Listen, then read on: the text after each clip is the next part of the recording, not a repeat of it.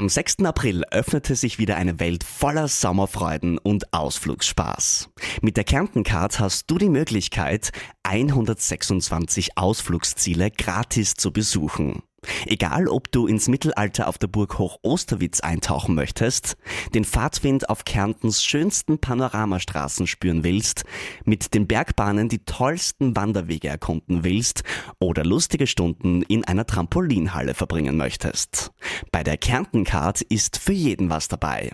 Am besten gleich im Onlineshop die Karte aufladen und unvergessliche Ausflüge erleben. Dein Sommer in Kärnten wartet auf dich.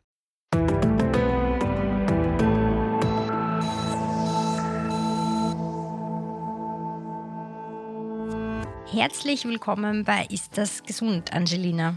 Hallöchen. Wir starten ganz gleich direkt hinein. Ich habe auf deinem Instagram-Account gelesen, Kirmes im Kopf, ein Zitat von dir, das da folgenderweise lautet. Wenn du dein Leben lang gesagt bekommst, dass du zu laut, zu leise, zu viel, zu wenig, zu schnell, zu langsam, zu faul, zu dumm, zu undiszipliniert, kurzum einfach nicht normal bist, dann macht das was mit dir. Du schreibst in deinem Buch, kann man am Buchrücken lesen, dass du schon immer das Gefühl hattest, anders als andere zu sein. Was hat es denn mit dir gemacht, dass du schließlich mit 29 Jahren die Diagnose ADHS erhalten hast?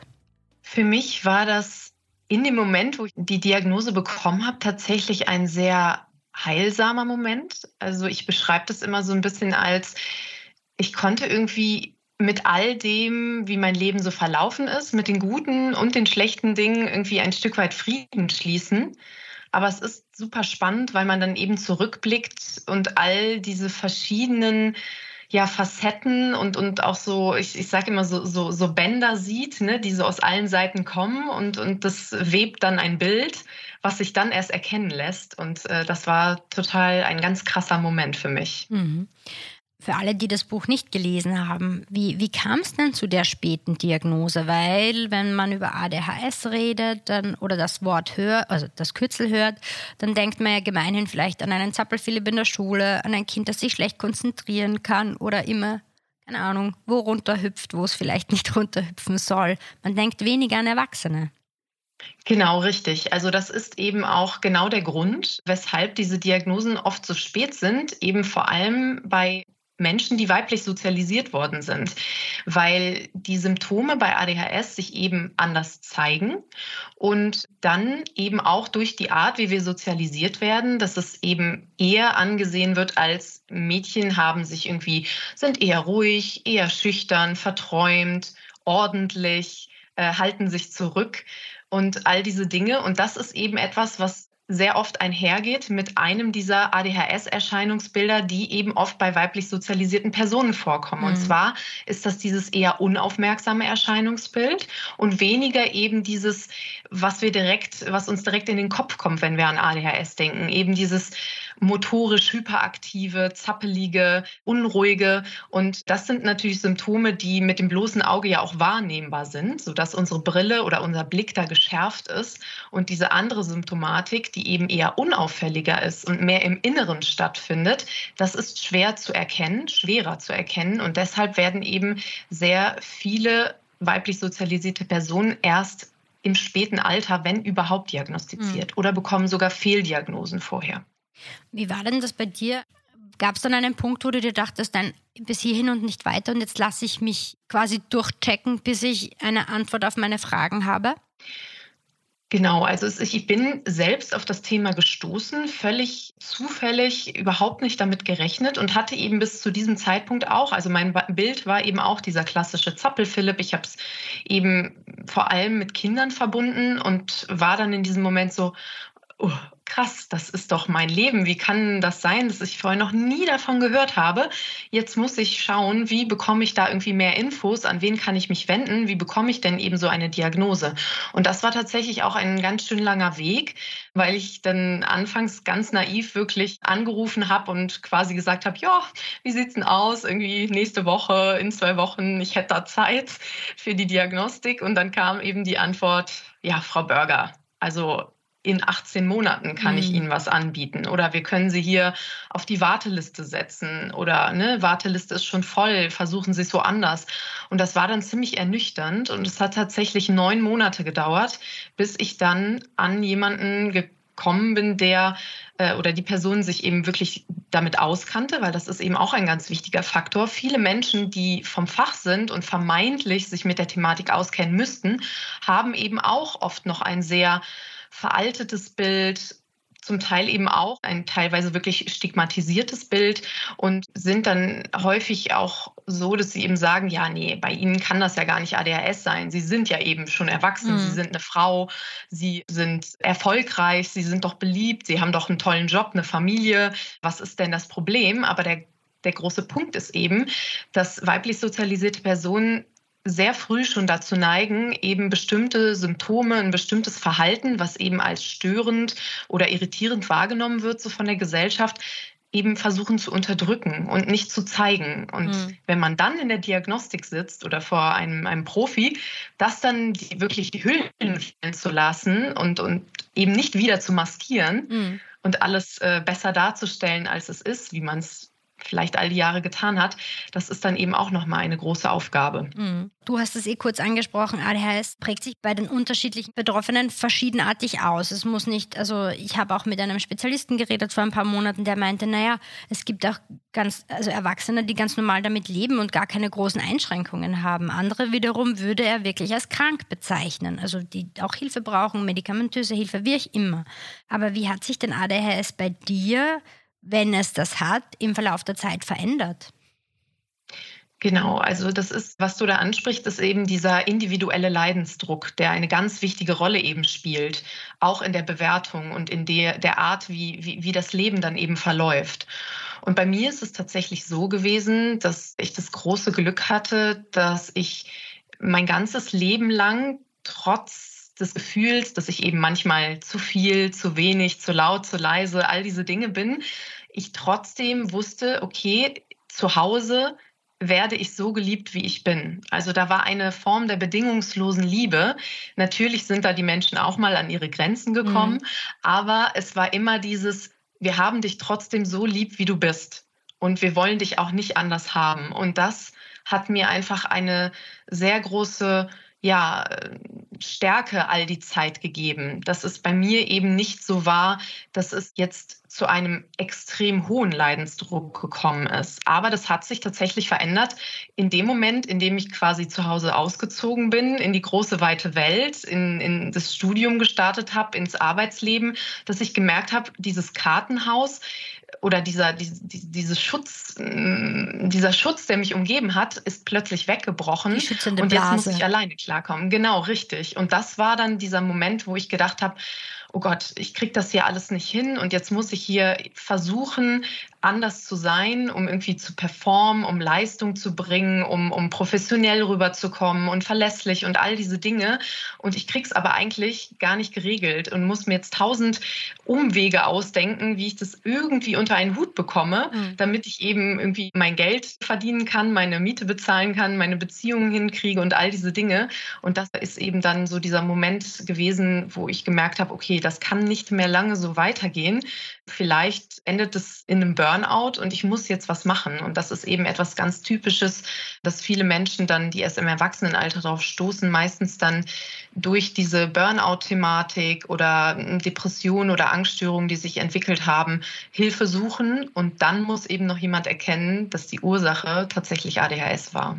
Das klingt ja ein bisschen danach, als hätte man zwei Jobs zu erfüllen, oder? Also man macht den eigentlichen Job und man spielt auch quasi, man ist auch noch zusätzlich Schauspielerin oder Schauspieler und spielt die Rolle des verlässlichen, der alles unter Kontrolle habenden Person und das aus eigener Erfahrung kann ich sagen, das wird mit der Zeit einfach mühsamst. Und da Richtig. kommt man an seine Grenzen. Ich fand ein tolles Zitat oder ein, ein, eine tolle Aussage von dir im Buch. Du schreibst da in einem Absatz, ich bin ADHS und meinst damit, dass du die Effekt, Effekte ständig spürst und sie quasi nicht so in Wellen kommen, wie man das vielleicht von anderen Krankheiten kommt. Wie gehst du denn damit um und wie bewältigst du jetzt deinen Alltag? Was hilft dir? Also ich glaube, mit der wichtigste Faktor ist tatsächlich das Wissen über ADHS. Zu verstehen, wie man tickt, wie das Gehirn funktioniert, überhaupt zu verstehen, dass all das, was sich da eben abspielt und was in Anführungszeichen eben anders abläuft als vielleicht bei Menschen, deren Hirn neurotypisch ist. Genau, ist es einfach so zu verstehen, okay, so funktioniert mein Gehirn und das ist es, was es braucht, damit es mir gut geht, damit es läuft. Und das sind die Dinge, die es daran hindern und blockieren. Und mhm. wenn man das lernt und eben dann auch versteht, die Ursache von all dem ist eben etwas, etwas Neurobiologisches, etwas Neurochemisches, dann fängt auch dieser Prozess an der, der Selbstakzeptanz. Und das ist für mich einer der wichtigsten Faktoren. Denn ADHS geht eben sehr stark schon ab frühester Kindheit eben häufig mit sehr viel Vorurteilen, Stigmata, ähm, ja, Bewertung, negativer Kritik einher, was natürlich im Laufe des Lebens die Persönlichkeit, den Selbstwert formt und davon dann wieder Abstand nehmen zu können, beziehungsweise das Ganze neu für sich selbst zu bewerten und eben zu schauen, was sind die Dinge, die mir gut tun und die mir nicht gut tun, was möchte ich verändern, was sind Dinge, die kann ich aber gar nicht beeinflussen mhm. und was sind vielleicht auch Sachen, wo mir vielleicht von außen gespiegelt wurde, so ist das aber nicht normal, so macht man das aber nicht, äh, verhalte dich jetzt mal so und so. Aber das sind vielleicht Sachen, die sehe ich gar nicht selber so. Mhm. Und das sind dann vielleicht auch Sachen, wo man sagt, nein, so bin ich und das ist in Ordnung so und ich stehe dazu und das ist auch okay. Das, man, man darf auch so sein, wie ich bin. Und ich glaube, das ist eben, das sind ganz wichtige Faktoren. Und das Ganze lässt sich dann natürlich noch unterstützen durch verschiedene ähm, Therapieformen, beispielsweise dann eine Verhaltenstherapie. Manche Menschen machen Ergotherapie oder vielleicht auch gehen in eine Selbsthilfegruppe. Vielen hilft Sport, mhm. medikamentöse Therapie. Also es ist ein ganz individuell, wie man sich das dann eben zusammenstellt, was man wirklich braucht, was der eigene Bedarf ist. Soweit du das sagen möchtest, aber wie wird deine ADHS behandelt? Ja, also was vielleicht ganz wichtig ist an der Stelle, ist nochmal zu betonen, wenn wir von Behandlung sprechen bei ADHS, dann meinen wir eben nicht Heilung. Also es ist eben nicht etwas, was wir tun können und dann ist ADHS irgendwann weg. ADHS ist sehr stark eben von genetischen Faktoren beeinflusst. Das heißt, wir kommen mit dieser Ausprägung zur Welt und dann kommt es darauf an, wie eben die Umweltfaktoren sich darauf auswirken. Und es begleitet uns ein Leben lang, aber wir können natürlich unbewusst oder bewusst Strategien entwickeln, damit gut umzugehen und unsere Lebensqualität irgendwie zu verbessern. Und bei mir ist es tatsächlich so, dass ich einerseits fast zwei Jahre eine Verhaltenstherapie gemacht habe, dann medikamentös behandle, auch immer noch. Das hilft mir einfach im Alltag dabei, ja, ein bisschen besser priorisieren zu können, mich strukturieren zu können. Ja, die Emotionsregulation ist dadurch eben ein bisschen besser gegeben. Also all diese Dinge.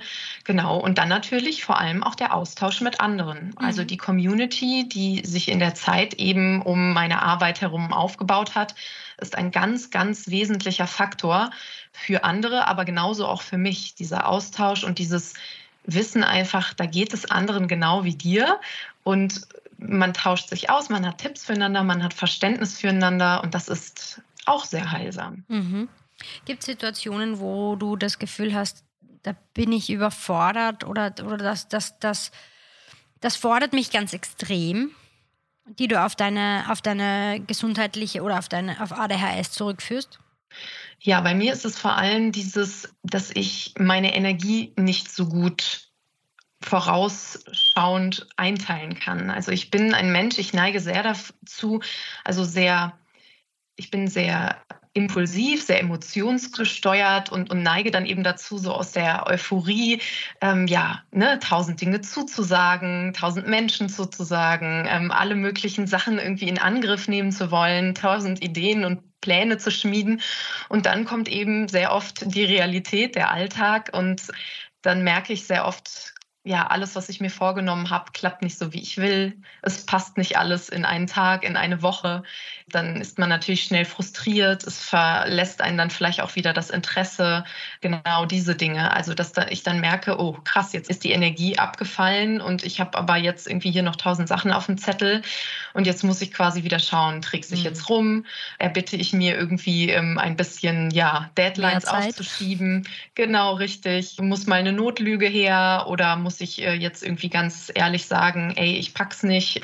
Genau, all diese Dinge. Und das ist natürlich auch im Privaten so. Also mhm. das, ne, das kann sich auch auf Freundschaft beziehen, auf, auf Familie, auf alle möglichen Dinge, dass man sich vieles, vieles vornimmt und dann merkt, ja, krass, das klappt jetzt mit der Energie leider doch nicht so.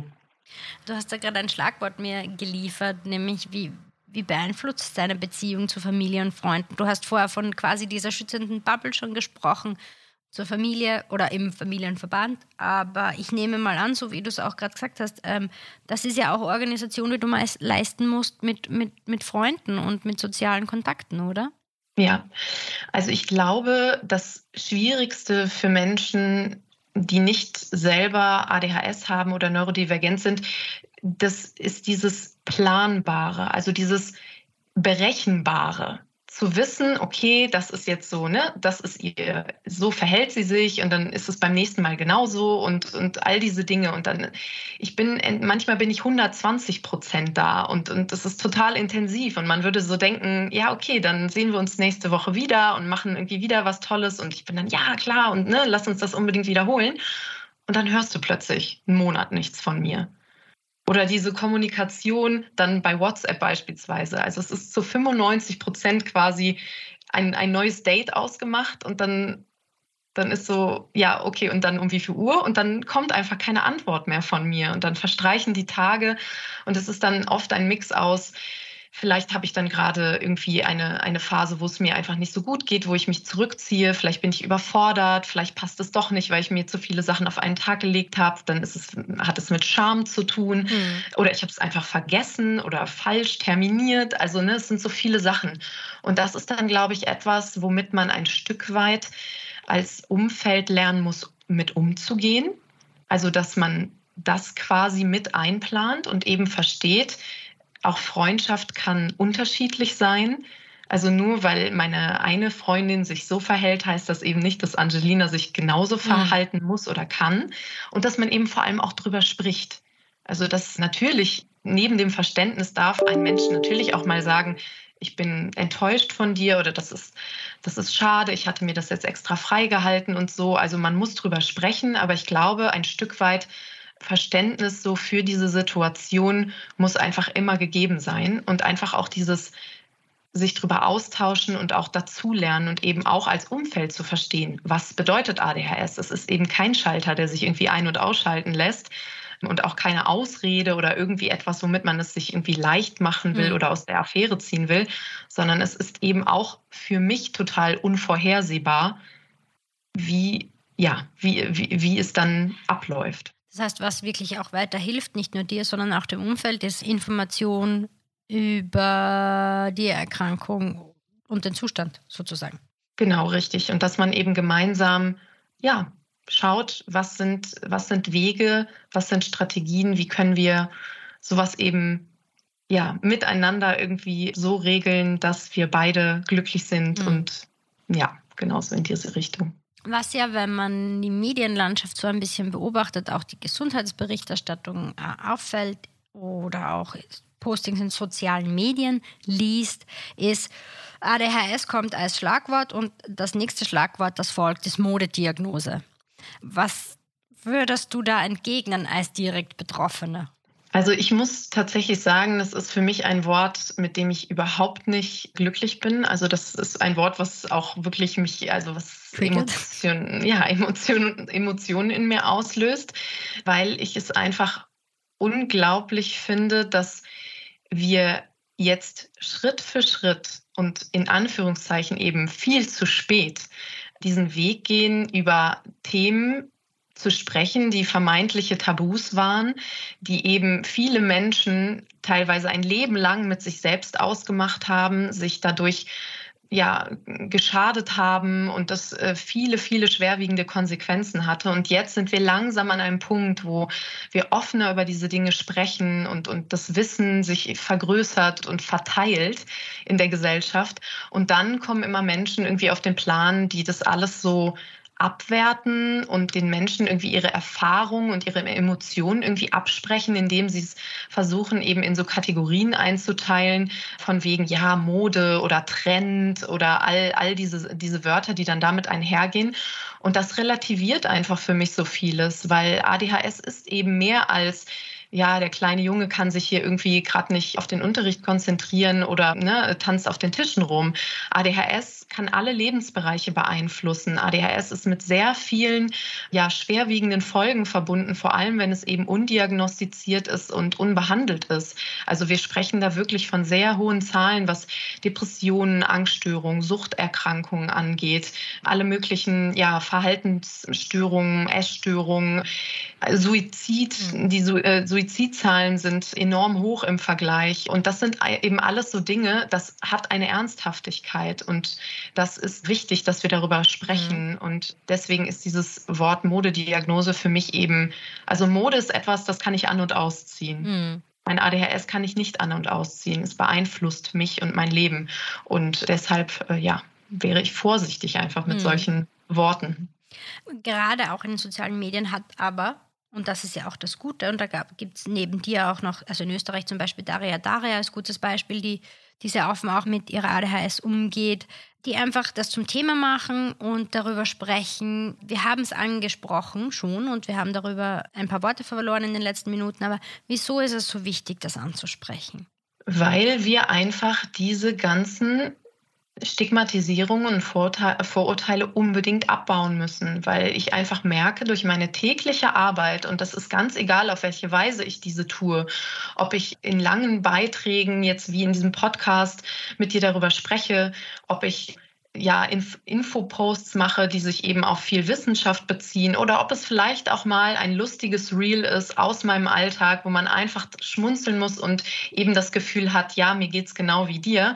All diese Arbeit sorgt dafür, dass Menschen sich eben trauen, das anzugehen, sich Hilfe zu suchen, wenn sie einen Leidensdruck verspüren, sich endlich besser zu verstehen und eben auch wenn sie denn möchten, ins Außen zu gehen und zu kommunizieren, was auch ihr, ihre Bedürfnisse sind, ob es eben in der Partnerschaft ist, ob es im Kontext Arbeit ist, dass man eben, indem wir offener darüber sprechen, all diese Facetten ja, einander bewusst machen und eben dafür sensibler werden und Rücksicht darauf nehmen können, aber eben auch damit neue Räume schaffen, die bedeuten, mehr Teilhabe, mehr mitgestalten können für eine buntere, diversere, inklusivere Welt, in der eben alle Menschen stattfinden dürfen, so wie sie es möchten und brauchen.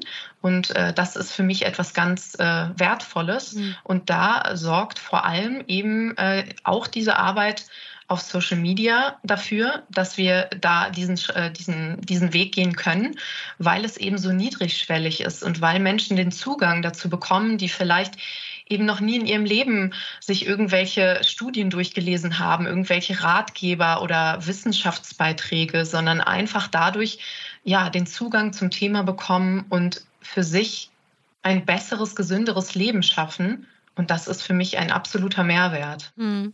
Du ist dir das schwer gefallen? Ich meine, es gibt diesen Instagram-Account, es ist das Buch auch sehr persönlich. Ist dir das schwer gefallen, mit diesen sehr persönlichen, sehr intimen Details an die Öffentlichkeit zu gehen und darüber zu schreiben und zu erzählen?